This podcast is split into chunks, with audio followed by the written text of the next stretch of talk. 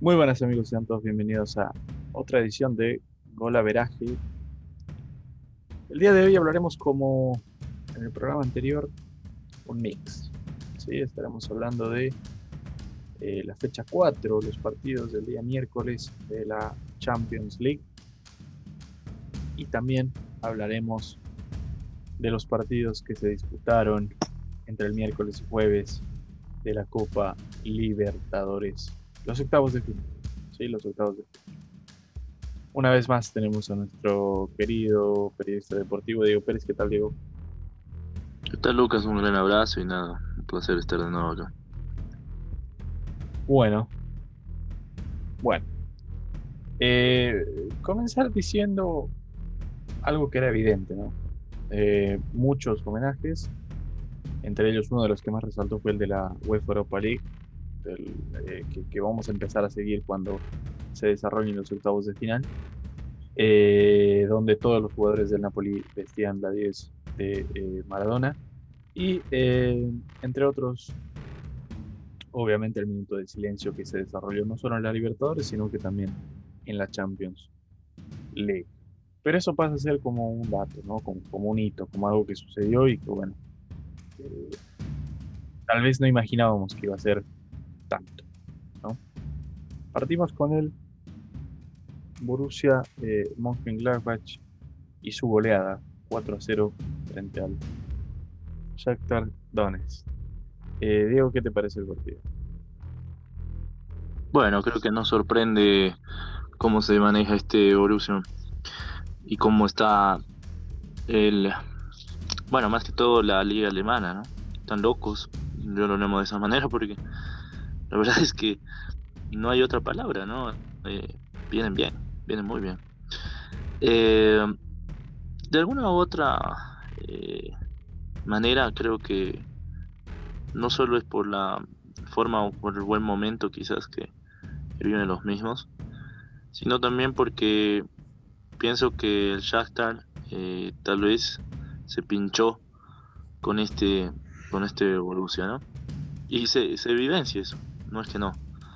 Pero de alguna u otra forma también eh, hay que tener en cuenta que el Borussia no solo juega bien, sino que creo que sabe que tiene la oportunidad de pasar de fase y hacer historia. Y creo que eso es lo único que, se vio en el partido. En cuanto a la goleada, eh, no solo se ve las ganas, sino el fútbol que tiene. Y por eso digo que puede ser no solo ya una sorpresa, que de hecho ya lo es, sino que también eh, la manera en la que juega, ¿no? que tendrán que ver seguro si es que pasase de fase los demás equipos, porque ya no es que ahora puedas decir el Borussia es un equipo accesible, porque de hecho ya no lo es. Bueno, es un 10 a 0 global y eso no es algo menor. Eh, el Shakhtar recibe 10 goles de local y de visita, ¿no? Bueno, le fue mucho peor de local porque perdió 6-0 eh, pero claro, uno pensaba que iba a haber otra, otra, otra dinámica en el partido, que iba a haber otro ritmo de juego. Y no fue así. En, la, en, la, en el medio tiempo se fueron 3 a 0. Se fueron 3 a 0. El Borussia Mönchengladbach sorprende, Diego, porque eh, se mete. No, no, no, te voy a decir que se mete en la pelea. Te voy a decir que ya está con un pie adentro de la, eh, de los octavos de final. El líder de grupo tiene 8 puntos.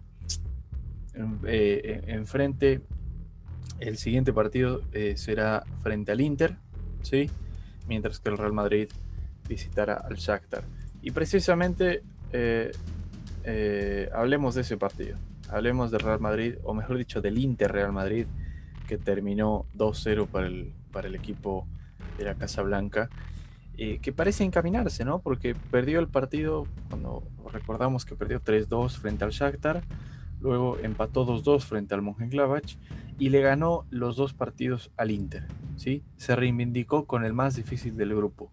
Eh, te quiero preguntar, Diego, mal momento del Inter, el Inter hace un espejismo o buen momento del Real Madrid, que ojo, no le está pasando bien en la liga, perdió en la última fecha.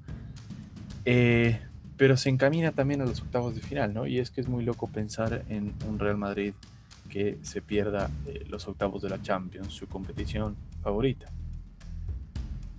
Exacto. A ver, lo que pasa con, con este partido es que se definían muchas cosas, ¿no? Un Madrid que tenía que encaminarse para la clasificación justamente y un Inter que tenía tal vez una última chance. Eh, si, ponemos a la balanza, el Inter prácticamente juega peor que el Madrid, eso está clarísimo. ¿Y por qué digo el peor? Porque tampoco considero que el Madrid esté en un buen momento. No solo por la liga. Eh, recordemos que lo que está pasando con el Madrid en la Champions no es algo eh, menor. Evidentemente quizás no está en una crisis actual como para decir que está a nada de quedarse eliminado porque no, no es de esa manera pero sí se puede decir que eh, está jugando de manera muy baja, muy baja. Y esto hace que prácticamente genere dudas de que si bien el Madrid pueda clasificar, ¿qué va a hacer después? Y genera dudas tremendas. Em, en ese sentido, creo que no vi al Madrid en su mejor dimensión, pero sí vi que eh, Hazard quiso hacer algo eh, como decirme estoy acá presente, ¿sí? Me contrataron por algo. Eh, vi un equipo más ordenado, sí. Pese a eso, pese a eso, eh, no veo al mismo Madrid que convence en la Champions y dice, sí, el Madrid es una cosa en la Champions y otra cosa en la Liga. No, no existe eso. Eh, me preocupa mucho pasando al otro lado al Inter, que, ok, no viene bien, pero no veo fútbol. Y me preocupa porque no es que el Inter eh, no tenga figuras, de hecho las tiene, está Vidal, está Alexis, está Lautaro, eh, pero no sé qué es lo que sucede. Muchos piensan quizás eh, que es el hecho de que el técnico no encaja, lo que, o, prácticamente no llega a lo que él está quizás inculcando. Y se ve esto en la cancha. Vidal fue expulsado, se desmó en segundo tiempo, no hubo una quizás congruencia entre el, entre el juego del Inter con, lo que Conte quería hacer. Entonces creo que fue pobre el partido. Repito, una victoria que le ayuda mucho al Madrid, sí, especialmente para estar segundo, pero que todavía ninguno, como tú lo mencionabas en el grupo, la tiene asegurada. Sí, porque hasta el mismo Shakhtar lo puede hacer. Eh, estoy más que convencido que el Inter eh, igual eh, seguro peleará por lo menos para llegar a, la, Europa League. Y este grupo en, los, en las últimas fechas va a ser muy o sea va a estar muy presionado y muy peleado. Entonces creo que la victoria le ayuda al Madrid pero a la vez sabe muy bien que no tiene nada garantizado. Es, eh, son dos fechas las que quedan. Eh, la fecha más cercana es el Mönchengladbach recibiendo al Inter de Milán con una victoria se mete a los octavos. El Mönchengladbach ya ocupa un puesto. ¿sí? Con un empate no se, todavía no se garantiza, pero claro, da otro paso más al, a los octavos. Mientras que el Shakhtar recibe el Real Madrid en casa. Tú mencionabas a Hazard, Hazard se vuelve a lesionar, se vuelve a perder partidos para el Real Madrid. Te pregunto, Diego, eh, lo ves al Shakhtar recuperándose con el Madrid porque tiene que hacerlo, porque si quiere seguir soñando los octavos tiene que ganar para, para empatarle en puntos al, Real Madrid y tal vez, tal vez eh, definir algo eh, frente al Inter eh, en la última fecha. Sí, de hecho va a ser un partido muy, muy interesante porque lo que tú mencionabas, por lo que tú mencionabas, ¿no, Lucas? De hecho, es complicado pensar que el Madrid no va a irse a jugar. Tiene que irse a jugar para asegurar lo que te decía su pase. Y el Shakhtar que eh, tiene todavía las, las, de ganar, ¿no? Y jugará de local. Recordemos que este Shakhtar eh, le ganó de visitante al Madrid y seguro quedará hacer lo mismo eh, de local, pero obviamente en otro contexto, mucho más cerrado. Pienso que será un partido interesante y sí, considero que el Shakhtar le va a complicar al Real. No sé si gane o pierda, no me animo todavía a tirar el resultado, pero sí te puedo decir que le va a complicar al, Madrid. Bueno, pasamos al siguiente partido. El. Eh, perdón. Ahora sí. El Olympique de Marsella perdiendo otra vez frente al Porto y quedando eliminado de la UEFA Champions League. Así es, señores, como lo escucharon, eh, perdió de local frente a un Porto que poco a poco se arma, poco a poco se mete en los eh, octavos de final. Ya es muy difícil que Olympiacos recupere en las últimas dos fechas. Eh, y bueno, el Porto con 9, el Marsella con 0, eliminado. ¿sí? Porque en dos fechas puede hacer 6 puntos, lo que le podría servir para hundir al Olympiacos y quedarse con la Europa League pero una presentación muy pobre del equipo francés en general. Diego, te quiero preguntar por el Porto, por el Olympique de Marsella, ¿cómo viste el partido?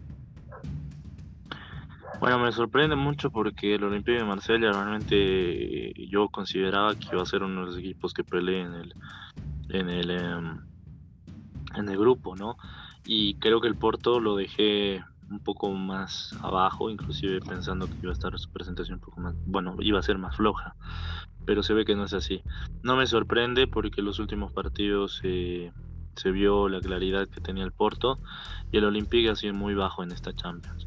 Eh, no tengo mucho por decir en cuanto al partido, pero sí puedo dejar en claro que el Porto sí sigue en esa racha y, sigue eh, quizás teniendo ese buen fútbol, porque además no solo es que gana los partidos, sino que juega bien, eh, podrá ser seguro algo más en la, Champions, ¿no?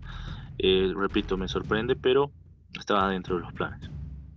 Y bueno, el Olympiacos que ganó su primer partido, pero luego perdió los tres siguientes, eh, vuelve a perder. Bueno, era, era algo obvio, ¿no? La derrota frente al City. el City que se mete ya los octavos. ¿Cómo lo ves al City en octavos, Diego? Eh, bueno, tú decías en anterior que, Guardiola puede ser que esté probando el equipo porque obviamente ya está dentro. Eh, lo veo bien, pero me preocupa un poco la parte de atrás, ¿no? O sea, no, me convence mucho la parte defensiva. Eh, no digo que es un desastre porque no lo es, pero genera dudas en algún momento. Creo que si esto ajusta a Guardiola, prácticamente puede hasta pelear la Champions League, porque tiene el equipo para hacerlo. Eh, pero repito, tendrá que verse qué es lo que hace en, octavos, inclusive con el equipo que le toque también. Eh, pese a eso, creo que el equipo ha ido madurando y son esos errores en los cuales tiene que fijarse, no es más. Exactamente, sí. Eh, bueno, yo creo que eh, la Champions pasada, cuando Pep Guardiola hace la línea de tres frente al Olympique de Lyon en cuartos de final, quería tratar algo nuevo. ¿No? Y no era el momento para hacerlo. Creo que ahora tiene dos eh, partidos para, tratar, ¿no? Para tratar, para, para probar nuevas tácticas sin eh, complicarse demasiado. Pasemos al siguiente partido, digo.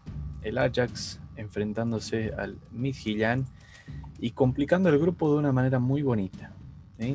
El Midtjylland, que seamos sinceros, no tenía ningún eh, pito que tocar en este grupo lamentablemente, ¿sí?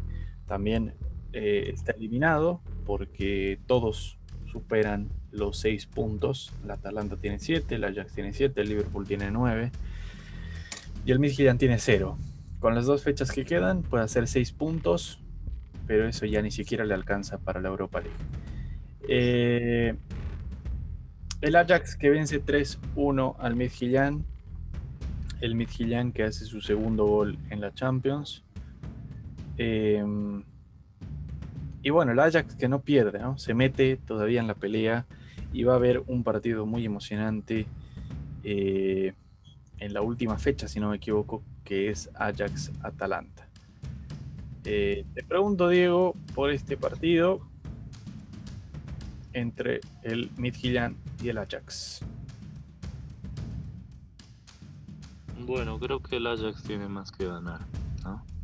Y tuvo más que ganar. Entonces eh, era lógico porque, a ver, el Ajax creo que es de los equipos de lo cual en la Champions puedes apostar a que gane y te, termina decepcionando en un partido. Entonces no es, no es algo que sea seguro. Sin embargo, con el tiempo eh, y los partidos que, hemos visto del Ajax eh, ahora, hasta ahora en la Champions, ha mostrado esa incongruencia, digamos, no ser, no ser lineal quizás en las victorias, pero sí puedo decir eh, que por lo menos la, el equipo, la esencia y las ganas, de, digamos, de pasar de fase o por lo menos pelear un, tercer puesto están.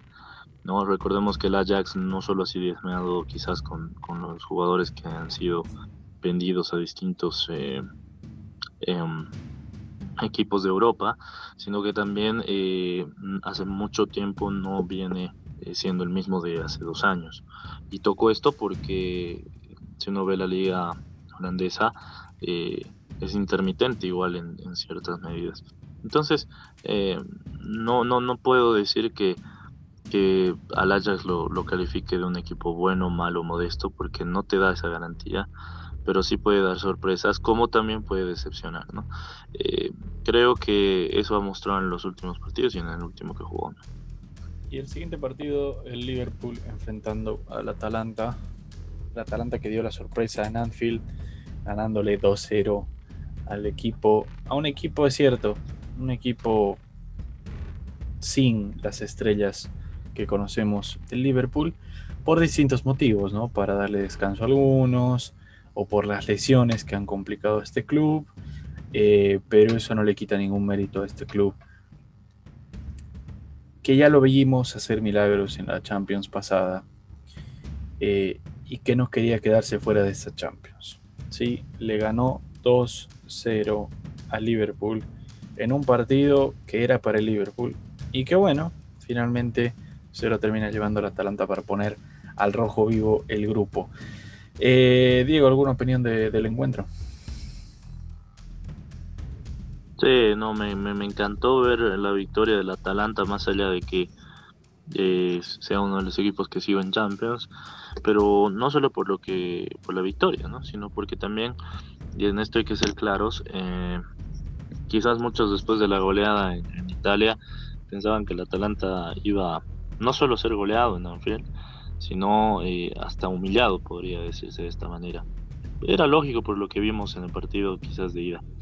Pero pienso lo que tú decías, el Atalanta es un equipo que tiene amor propio y eso es notorio. Tiene amor propio y tiene entidad de juego. Y eso es importante en el momento que, que uno eh, quiere pelear quizás hasta eh, la clasificación con equipos que son jerárquicos. Pienso que si el Atalanta sigue en esto, eh, no solo podrá pasar de fase, sino que también podrá, no digo pelear la Champions, pero sí eh, dar como en el anterior campeonato eh, que, hablar en esta competición. Repito una vez más, no es fácil ganar en Anfield, es, pesado, es una cancha pesada.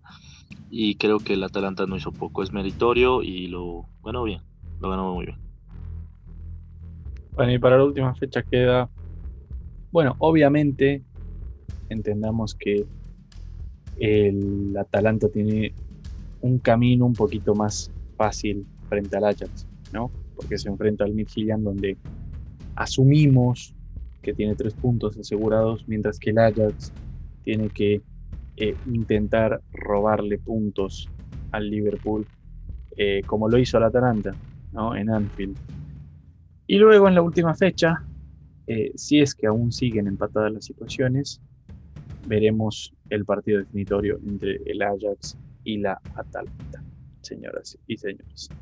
El siguiente partido, Diego, eh, perdón, el siguiente partido, el Atlético de Madrid jugando contra el Lokomotiv de Moscú. Este Atlético decepciona. Eso es para mí todo lo que tengo que decir de este Atlético. ¿sí? Se suponía que junto al Bayern Múnich iban a dominar este grupo con un Salzburg que ya no cuenta con Haaland, que ya no cuenta con Minamino, un Salzburg que tiene algunas estrellas, es cierto, pero son estrellas en ascenso y las estrellas del Atlético deberían fácilmente eh, eh, acaparar la atención en la cancha ¿no? y el fútbol en la cancha. Y por otro lado, un Lokomotiv de Moscú que eh, parece ser, parece ser que no es distinto del Atlético de Madrid, más allá de la única victoria eh, que, tiene el Atlético frente al Lokomotiv precisamente. ¿Por qué digo esto? Porque el Atlético solo tiene una victoria en cuatro partidos, mientras que, por ejemplo, el Lokomotiv Moscú tiene tres empates y una sola derrota. Eh, las últimas fechas, si es que el Lokomotiv Moscú se pone las pilas, podría arrebatarle ese segundo lugar al Atlético de Madrid e incluso podría hacerlo el Salzburg, obviamente la tiene mucho más difícil eh, para hacerlo porque solo tiene un punto. Te pregunto por el Atlético de Madrid eh, enfrentándose, Diego, al Lokomotiv de Moscú, un partido que parecía regalado. No te voy a decir regalado para el Atlético, perdón por usar ese, término, pero sí te voy a decir que parecía que eran tres puntos eh, que no podía perder este club. ¿no? Y bueno, solo se lleva uno. Sigue en pelea el equipo ruso. Sí, eh, es interesante ver eh, cómo se maneja este grupo. Obviamente el Bayern ya, ya, en segunda fase con 12 puntos, eh, el Atlético con 5, el Lokomotiv con 3. Em, yo pienso que sí, decepciona, concuerdo contigo, porque una cosa es jugar de visitante y otra de local.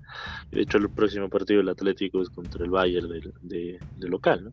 Y tendrá que, sacar los puntos justamente para asegurar una, una bueno, un pase a la siguiente fase. Eh, yo pienso que el Atlético, yo lo veo de esta forma, y prioriza un poco más la liga en la actualidad, porque está segundo, ¿sí? Eh, y se ve que la Champions quizás se confía un poco más. Y digo esto porque eh, eso se vio en el partido con el Lokomotiv, no jugó bien, jugó bajo. Eh, tuve la oportunidad de ver el partido y, si bien eh, la tenencia del balón tenía el Atlético, ¿sí? No aprovechó. Fue muy congruente muchas veces en el partido y quizás no convenció ¿sí? con la definición que el Atlético suele tener. Recordemos que, es un equipo que muchas veces te juega contra golpe y la definición es la virtud del equipo del Cholo. Pero la realidad dice que ahora no. Em, puede clasificarse y de hecho yo pienso, Lucas, que lo va a hacer. ¿Ya? Y Locomotiv tiene la chance, sí, eso no voy a negar. Pero siento que el Atlético em, las últimas dos fechas asegurará esta situación. Eh, es decepcionante desde el lado que no puedes clasificarte así, porque te pueden sacar de octavos o de cuartos. Y eso yo igual eh, eh, es como que estoy de acuerdo en que su nivel del Atlético así bajo. Sin embargo, como dije en alguno de los programas, el, Atlético viene a hacer esto siempre, ¿no? Ahora un poco más quizás bajo, pero siempre presenta eh, un equipo o, una primera fase baja, ¿sí? Y, en los, en los eh, bueno, en las etapas definitorias eh, juega mejor. Mm, no sé si sea este el caso, pero lo veo un poco más bajo. Siento, repito una vez más, que el Atlético está más metido en la liga que en la Champions, que es notorio inclusive hasta en los partidos, ¿no? Sí, el Atlético que puede ser líder, tiene un partido menos, ahora mismo no lo es, pero si gana ese encuentro, puede ser líder muy, muy lejos del Real Madrid que perdió, como dijimos, y del Barcelona que está a mitad de la tabla. Eh, y sí, yo también creo que el Atlético de Madrid va a pasar. No va a pasar por su mérito, sino que va a pasar porque el Lokomotiv va a sufrir. De hecho, si no me equivoco, el último partido es frente al Bayern. Y la tiene difícil. La tiene difícil. Mientras que, eh, bueno, hablemos del campeón. Hablemos del que ahora mismo tiene 15 victorias consecutivas al hilo eh, en dos Champions y sigue y sigue y sigue. Hablemos del Bayern Múnich que vuelve a ganar. Eh, bueno, no debería ser noticia, ¿no? Decir que vuelve a ganar, por lo menos por ahora, ¿no? Creo que la noticia va a ser perdió el Bayern Múnich en Champions. Eh, y eso no ocurre. Fue una victoria que mucha gente la venía a venir, ¿sí? Es un Bayern Múnich que perdió a uno de sus grandes referentes del último tiempo, eh, Joshua Kimmich, que salió lesionado, pero aún así parece ser que el Bayern se reinventa y le ganó 2-1 al Lokomotiv de Moscú. No nos olvidemos, o sea, perdón, perdón, perdón, le ganó al, al Lokomotiv, sí. No, no, no, le ganó al Salzburg, perdón, ahí me equivoqué, me rayé, sí. Le ganó 3-1 al Salzburg.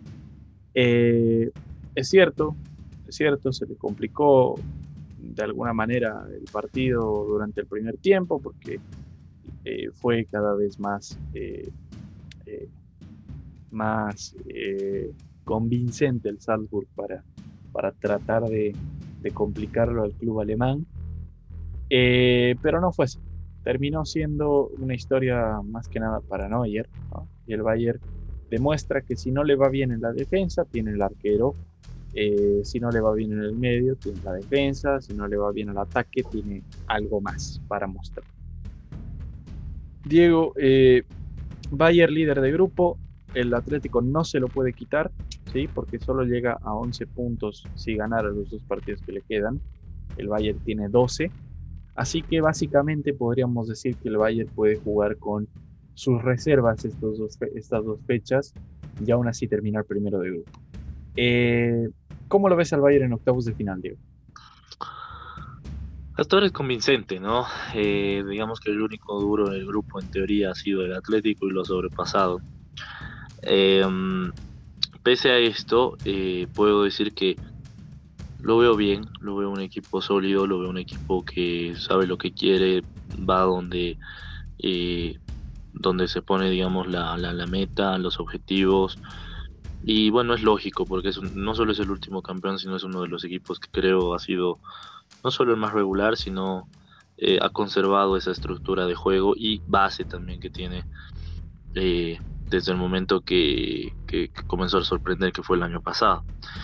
Sin embargo, eh, yo pienso lo siguiente, y esto lo, mantengo, para decir que el Bayern está rumbo a la, al doblete, digamos, a, sacar de nuevo un campeonato en la Champions, tengo que ver qué hace en fases finales, ¿no? Eh, puede ser invicto y te puede venir un equipo y te gana y ya está, y te sacó. Eh, no sé cuál podría ser en la Champions, porque repito, eh, todos vienen siendo incongruentes en cuanto al juego, algunos juegan mejor un partido, otros no, y creo que el más regular ha sido el Bayern. Pero repito, todavía no lo puedo sacar. Sin embargo, creo que llega para octavos muy sólido, muy eficaz y, también a la vez llega bien. Y eso, está, eso es bueno porque eh, cuando tú juegas ya etapas definitorias es lo que necesitas. Un equipo que sea sólido, un equipo que no sea eh, regular. Y creo que en el caso del Bayern no es la, situación, ¿no? Bueno, eh, con esto, gente, hemos llegado al final de la Champions League que empieza a definirse, ¿no? como dijimos, ya hay equipos dentro de los octavos, hay equipos con un pie adentro de los octavos y hay equipos que ya fueron eliminados. Eh, esta semana estaremos con la quinta fecha, la fecha de las definiciones de el torneo más importante de Europa. Pasemos ahora al torneo más importante de Sudamérica, la Copa Libertadores que eh, fue bastante irregular, ¿no? Con el fallecimiento de Maradona, eh, Boca Juniors presentó, eh, o mejor dicho, se coordinó con su rival de Copa Internacional, solicitándole la suspensión del partido para pasar este luto, ¿no? Para pasar este, este momento. Y el Inter aceptó, la Comebol como mediador aceptó, y el partido se redefinió para la próxima semana, si no me equivoco, 2 de diciembre. Eh, y bueno, veremos los otros siete partidos, o mejor dicho, no, porque ya los vimos en el programa anterior algunos de ellos, pero estaremos evaluando el resto de los partidos. Ahora mismo, Diego, ¿qué te, qué te ha dejado la Copa Libertadores hasta ahora, ¿no? Con estos octavos de final ¿Los has visto en un buen nivel? ¿Los has visto en un mal nivel? ¿O ¿Cómo has visto el general de la Copa Libertadores? Creo que va mejorando el nivel. De lo que empezamos después de la pandemia, realmente eh, mejoró. Era bajo. Pese a eso, sigue con algunas eh, intermitencias, algunas irregularidades, algunos problemas en el bar, por ejemplo.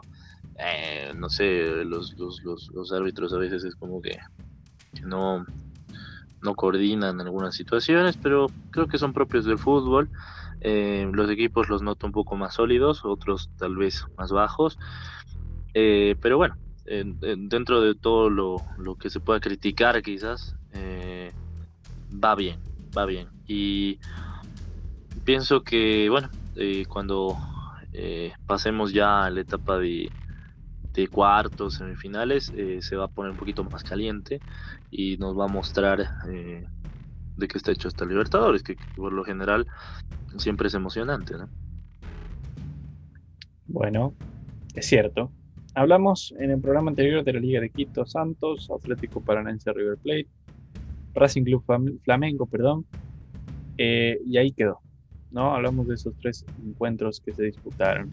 Y el día de hoy estaremos hablando de Independiente del Valle Nacional. Partamos con ese partido que fue, o que va a ser, mejor dicho, el partido de vuelta va a ser la primera final de la Libertadores porque este encuentro terminó 0 a 0. Sin ventajas para nadie, Nacional no hizo el gol de visita, Independiente del Valle no se llevó una ventaja. Eh, un partido que se analizaron mucho. ¿no? Nacional analizó mucho Independiente del Valle, Independiente del Valle analizó mucho a Nacional y terminaron sin marcarse goles. ¿Cómo viviste el partido, Diego? Me decepcionó, Lucas, porque no es que jugaron bajo los dos, pero no hubieron goles.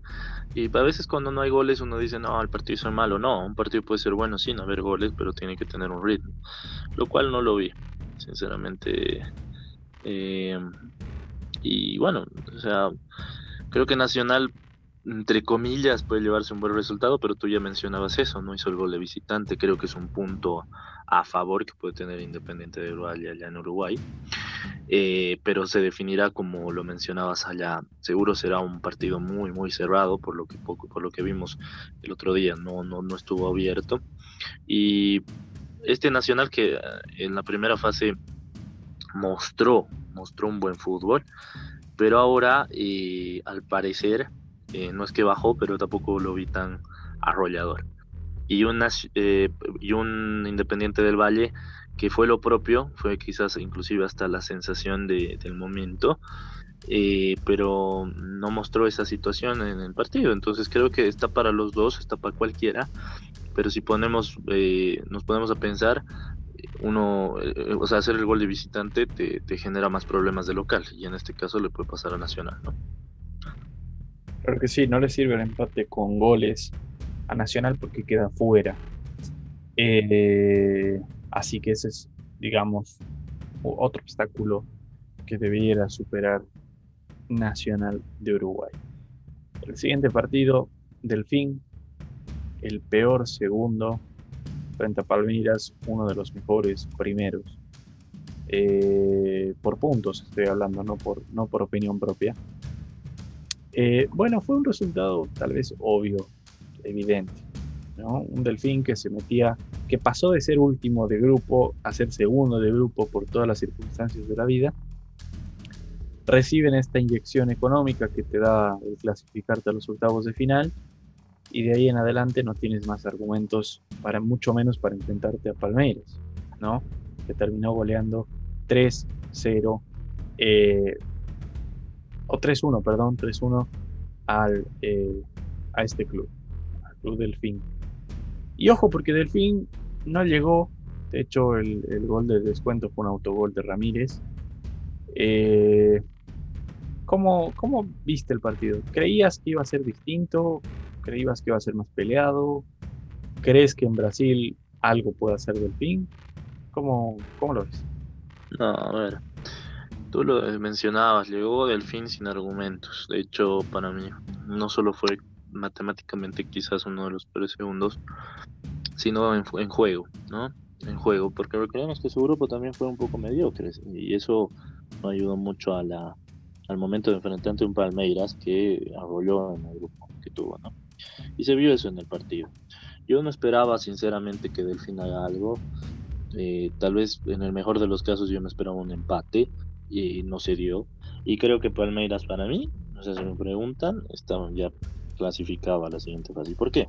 Me pueden decir falta el, partido de vuelta, sí, obviamente Delfín va por el orgullo, por el orgullo deportivo y todo, a ser un partido por lo menos digno, pero discúlpeme, Palmeiras arrolló de visitante y de local sabemos cómo juega. Sin contar que es uno de los mejores equipos brasileños eh, que clasificado en la actualidad. Entonces, eh, en ese sentido, vi un buen Valveras, vi un equipo sólido, vi un Delfín que no tenía argumentos, que se vio abalazado, perdón, este, arrollado por un equipo brasilero que venía bien. Y se vio eso en la cancha. Y bueno, creo que Delfín le sirvió para lo que tú mencionabas, para, para aumentar un poco económicamente las arcas del club y, yo lo veo que ya va pensando más en el torneo ecuatoriano, que de hecho le ganó 1 a 0 a Independiente del Valle, como dato lo lanzamos, que en la Libertadores. ¿no? pasamos a la siguiente eh, jornada. Club Libertad recibe a Jorge Wisterman de Bolivia eh, y pierde. ¿no? O sea, pierde Jorge Wisterman, perdón, ahí redacté mal.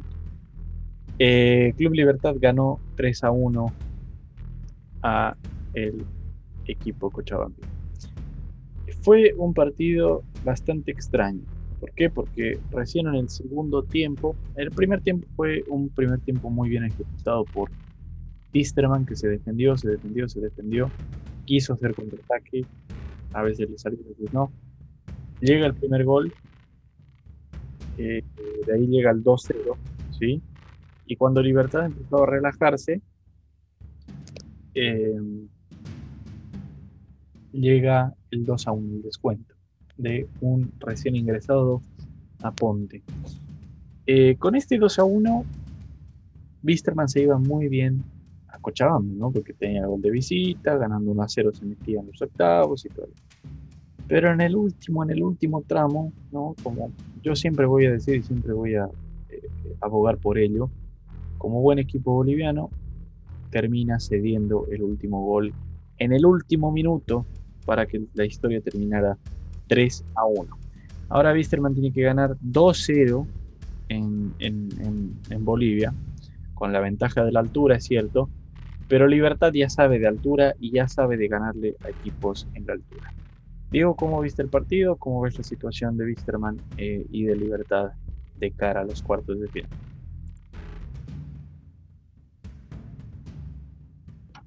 Bueno, eh, hay que ser claros también en una cosa, ¿no? Eh, hermano jugó mal, yo lo vi así. Eh, tal vez no hizo un partido perfecto porque podría haberlo hecho, eh, pero no, no, no, yo no lo vi jugar mal. Se defendió muy bien en el primer tiempo, apeló a los contragolpes ante un Libertad que yo, en lo personal, no lo vi jugar bien, ¿sí?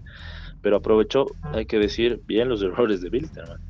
El segundo gol, discúlpeme, es un error tremendo que, que, que, el, que Tajuara Cardoso aprovecha muy bien. Eh, justo en uno, en uno de los ataques de Wilstermann que, que termina en el gol de libertad, justamente por el error del defensor Montero. Creo que eso hace y muestra que los errores son infantiles muchas veces en los equipos bolivianos, eso es cierto, y que te pueden costar claramente una desclasificación de, octavos o de cuartos. Es cierto, Bilster mantiene eh, mucho por, por ganar acá en Bolivia, porque el 2-0 no es complicado, diré, para, para un equipo que sabe jugar ya de local en su cancha, pero sí es complicado por lo que, bueno, a la vez es complicado, eso puedo decir, para, para jugar a los dos bandos, eh, sabiendo que Libertad eh, viene un poco más holgado quizás acá, ¿no? Y sí, sí sabe jugar de la altura, de hecho le ganó a The Strongest 3 a 1 acá, eh, por Libertadores. Entonces, en ese sentido creo que está para cualquiera, desde mi punto de vista, pero tengo que decir que el partido ofreció eso. Errores de Wilstermann, libertad de aprovechar muy bien los primeros 15 minutos, los primeros 5 del segundo tiempo también. Eh, y, bueno, lo único que le ayuda a Wilstermann es ese gol de visitante que le puede dar la clasificación si es que se aprovecha de buena manera.